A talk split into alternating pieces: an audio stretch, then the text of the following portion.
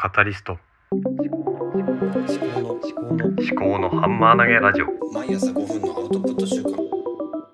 考のハンマー投げラジオ。思考のハンマー投げラジオ。毎朝5分のアウトプット週間パーソナリティの立宮紀子です。この番組は理系出身事務職で3児の父の私が自分の頭で物事を噛み砕いて未来の自分に届けるというテーマでお送りしております。この番組をお聞きいただきますと、なんだか自分でもアウトプットできるんじゃないかと思えてくるのではないでしょうか。思考動的1 2023年1月1日の朝ですね。と、まあ、紅白歌合戦とか何も見てないので結果とか、まあ何もわかんない状態で今話をしております。で、もうね、年の瀬とかね、新年明けましてとかね、そういう感覚全然ないんですよね。子供と一緒にいるとね、子供、まあ、うち6歳、4歳、2歳なんですけども、まあ、6歳の長女はね、まあ、時間の概念とかだんだん出てきてるんですけど、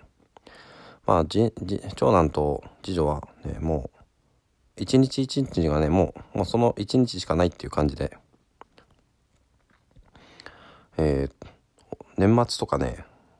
その明けましてとかそういう感覚がないですね。でそれと一緒その子供たちと一緒に生活をしているもので何も私自身もあ年末だなとかあ年が明けたとかすがすがしいとかそういう気分一切ないんですよね。思考動的2でまあ私が好きなものはポッドキャストとしてい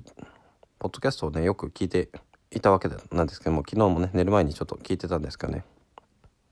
まあキエハル心理学ラジオで2022年の漢字はこれだったで2023年の漢字はこれですっていうふうに、まあ、パーソナリティのキエさんとハルさんが、まあ、お互いに話をしていたんですけどもじゃあ私は何なのかっていうのをね少し昨日寝る前に考えて、まあ、ツイッターにあげげたので、まあ、それをちょっともう一回振り返ってみようかなと思います。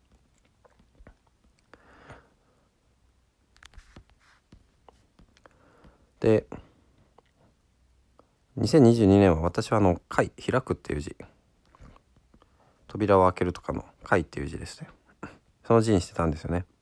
でなんでその字にしてたかっていうと多分ノートか何かに書いたかもしれないんですけども、まあ、ちょっとね今よく覚えてないんですが、まあ、自分をね開いていこうと。あのポッドキャストを配信し始めた年だったのでまあ2021年に配信し始めてまあ、2022年、まあ、いろいろといろんな自分の考えとかをこう開いて、えー、開示していこうかなと、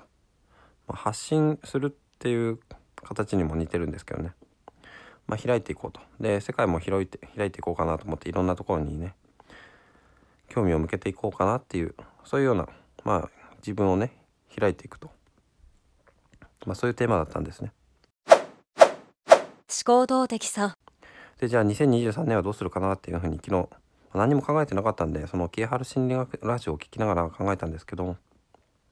それで出てきたのはまあ推まあ推しですね。推薦するとか推奨するとか推し活。なんでそれが出てきたかっていうとやっぱりねその自分がまあ中心になりすぎるのではなくて何て言うんでしょうね。自分が好きなものについて考える時間っていうのはやっぱりね楽しい時間だと思うんで楽しい時間がやっぱりね少なかった。その反省からね、まあ、楽しい時間ってどうやって作ったらいいのかなと思ったら、まあ、好きなものについて、まあ、話す。っていうことをすればまあ楽しくなるのかなって思いました。直近で言うとそのディズニープラスであのアバローのプリンセスエレナの話をねあのアニメをね見てたんですけども一昨日の夜とか。まあ、いいなと思ってじゃそのいいなと思ってるのは何がいいのかなっていうのを例えばねこうポッドキャストで話してみるとかそういう言語化することによってもっと好きになるのかもしれないし、まあ、ちょっと分かんないですけども、まあ、そういうふうにしてやっていきたいなと思ってます。というわけで、まあ、今日はこんなところですね。ではまた。思考のハンマー投げラジオでは皆様からのお便りをお待ちしておりますエピソード概要欄にハッシュタグ付きのツイートを作成できるリンクとメッセージフォームをご用意しております。もしこの番組が気に入っていただけましたらフォローやレビューをしていただけますと励みになります。ご視聴ありがとうございました。